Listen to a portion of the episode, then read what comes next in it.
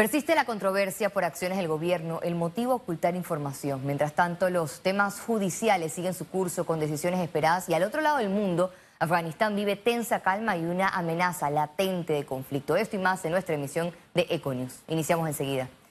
El gobierno es objeto de cuestionamientos luego de restringir las actas, notas y archivos del presidente Laurentino Cortizo, del vicepresidente José Gabriel Carrizo y del Consejo de Gabinete están acostumbrando a estar de espaldas al país.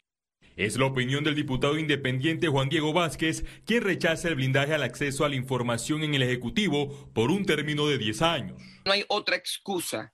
Tienen temor de lo que ellos discuten para manejar el país o desgobernar, porque lo que yo creo que esto ya más que un gobierno es un desgobierno del país. Juan Diego entiendo que es abogado y él debe entender la diferencia entre una resolución y un decreto. Él, por ejemplo, lo debería entender. La resolución 71 del 4 de agosto de 2021 está fundamentada en el artículo 14 de la Ley 6 de Transparencia y aplica para todas las constancias de las discusiones o actividades en las que participe el mandatario Cortizo y todos sus ministros.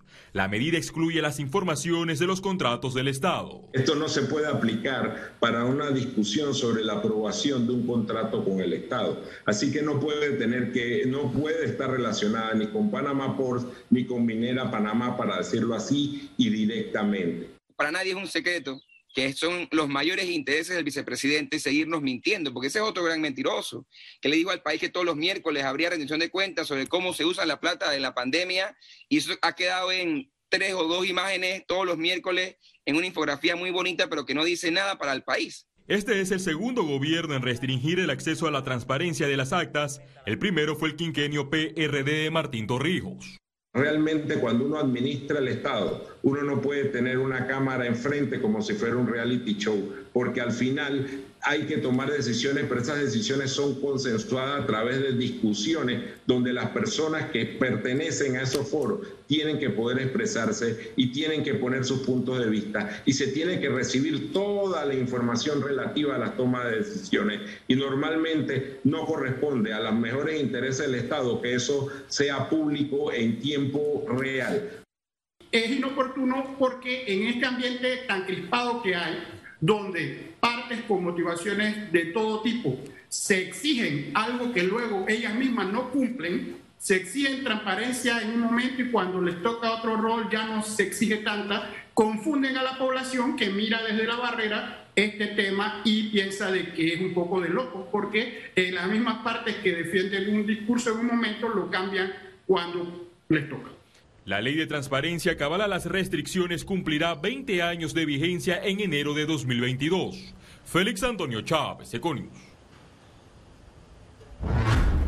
Juristas presentaron este martes una denuncia por supuesto delito de peculado y tráfico de influencias contra funcionarios del Ministerio de Salud. Como sociedad civil y ante el llamado de las Naciones Unidas, nosotros como ciudadanos nos estamos presentando para darle seguimiento. Los presuntos delitos son peculado de uso, tráfico de influencia. Y no solo eso, que se investigue también a la presunta sociedad anónima para ver si incurrieron en delito, en el sentido si fue creada para cometer delito, porque la sociedad anónima también puede tener responsabilidad. El diputado independiente Edison Brose solicitó al gobierno investigar y castigar todos los casos donde se compruebe conflictos de intereses. Todo tiene que ser investigado todo tiene que ser investigado, pero lo cierto es que llena de mucha, mucha suspicacia que personas que forman parte del gobierno o han formado parte del gobierno están utilizando la pandemia para hacer más de cuatro cosas. Eso no puede ser. Tienen que ser respetuosos, sobre todo tratándose de recursos del Estado, tratándose de necesidades de la gente. El manejo tiene que ser un manejo respetuoso. El que está en gobierno no tiene que estar haciendo ningún negocio. Un servidor público no tiene que estar involucrado en negocios del Estado. Eso no puede ser. Los negocios, los comerciantes, los servidores públicos que se dediquen a hacer su trabajo.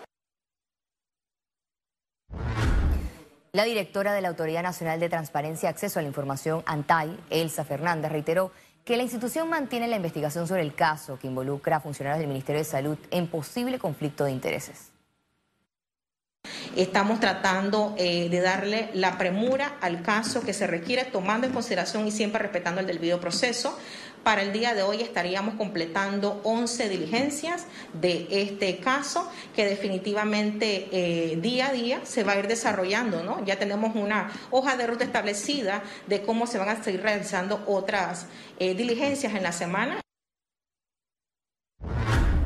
El Tribunal de Guatemala autorizó la extradición de Luis Enrique Martinelli a Estados Unidos. La Sala Primera de Apelaciones del Ramo Penal de Guatemala rechazó dos recursos de apelaciones presentados por Luis Enrique Martínez Linares en contra de la autorización de extradición. Los hijos del presidente, expresidente de Panamá, Ricardo Martinelli, fueron detenidos en Guatemala el 6 de julio de 2020 y se encuentran encarcelados en la base militar Mariscal Zavala mientras enfrentan un proceso de extradición a Estados Unidos por presunto delito económico. Según el informe del Plan de Inmunización Nacional, más de 4.063.524 dosis de vacunas contra el COVID-19 fueron aplicadas en Panamá a la fecha. Veamos en detalle las cifras del MINSA. 452.986 casos acumulados de COVID-19. 388 sumaron nuevos contagios por coronavirus. 387 pacientes se encuentran hospitalizados, 106 en cuidados intensivos y 281 en sala. En cuanto a los pacientes recuperados clínicamente, tenemos un reporte de 436.866. Panamá suma un total de 7.015 fallecidos, de los cuales 6 se registraron en las últimas 24 horas. El Ministerio de Seguridad indicó que cerca de 18 mil migrantes transitaron por Panamá en lo que va de agosto. El ministro de Seguridad, Juan Pino, adelantó que hasta el último reporte se registran que en el 2021 han pasado por la frontera de Panamá con Colombia unos 64 mil migrantes, la mayoría de ellos haitianos. La situación migratoria en la región se ha agravado en los últimos tres meses cuando Miles de personas de diferentes nacionalidades recorren varios países de Sudamérica hasta llegar a Colombia y luego atravesar la selva de la provincia panameña del Darién. Este recorrido por la inhóspita región les puede tomar entre 7 y 9 días. Este domingo falleció el empresario panameño Felipe Mota García de Paredes a los 81 años de edad. Mota García de Paredes se destacó en diversas áreas del sector empresarial y también estuvo activo en la banca y en los seguros. La fundación que lleva su nombre sobresale por sus labores en pros de la donación de sangre, el desarrollo sostenible y la conservación de los ecosistemas. Paz a su alma. La empresa Limpieza y Desinfección se caracteriza por ofrecer solo productos biodegradables y no tóxicos. Encuéntranos en redes como arroba Lotus Limpieza. Presenta Economía. La Asamblea Nacional reanudó este lunes la presentación de las vistas presupuestarias para la vigencia fiscal 2022. La primera entidad en acudir ante la Comisión de Presupuesto fue el Instituto de Innovación Agropecuaria de Panamá, que sustentó un monto total de 15.8 millones, seguido el Instituto de Mercadeo Agropecuario, que solicitó la aprobación de 90.7 millones de dólares divididos en almacenaje de arroz e infraestructura. El Banco de Desarrollo Agropecuario sustentó 71.6 millones de dólares para programas de créditos en el sector agricultor. Bueno, el presupuesto nuestro eh, que propusimos eh, ronda los 18 millones de balboas, eh, de los cuales 11 serían de inversión y el resto de funcionamiento. Eh, tratando de retomar que se, se, asigne el presupuesto que históricamente contaba el Instituto de Seguro Agropecuario, que se ha disminuido de 11 millones de balboas eh, a 3 millones de balboas por los temas de la pandemia pues, y la baja recaudación. Entonces una de las cosas que estábamos eh, proponiendo era el que se nos vuelva a ajustar el presupuesto. ¿no? Tras un retraso de siete años en su construcción, la Autoridad de Turismo de Panamá recibió el número y el nuevo centro de convenciones de Amador Obra que alcanza un costo de 207 millones de dólares.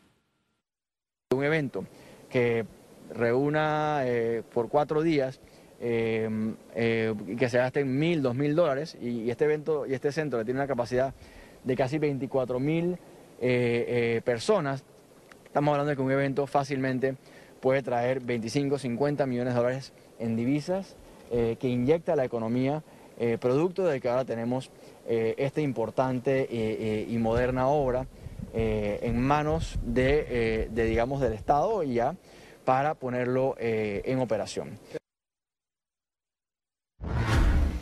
El Ministerio de Desarrollo Agropecuario reveló mediante conferencia de prensa que Panamá se mantiene en alerta fitosanitaria tras la amenaza del caracol gigante africano.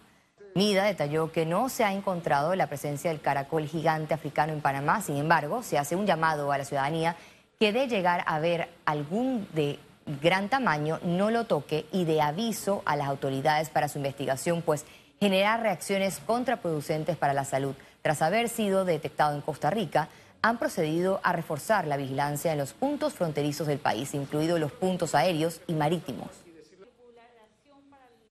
Estamos en este momento 24/7 cuidando nuestra frontera, evitando que entre, porque eso es el principal factor. Después que entra, ya otras son otras medidas y otros riesgos. Lo primero es prevenir y eso es lo que estamos haciendo a través de la Dirección de Fuerza Canina. Estamos preparando ahora mismo eh, dos binomios en Costa Rica en detectar el caracol, ya están capacitados. Que es una zoonosis, puede causar en las personas problemas neurológicos, problemas gastrointestinales, ¿verdad? Y en la parte agrícola, agropecuaria, acabaría con muchas plantaciones de cultivo en nuestro país. Economía fue presentado por... La empresa Limpieza y Desinfección se caracteriza por ofrecer solo productos biodegradables y no tóxicos. Encuéntranos en redes como arroba Lotus Limpieza.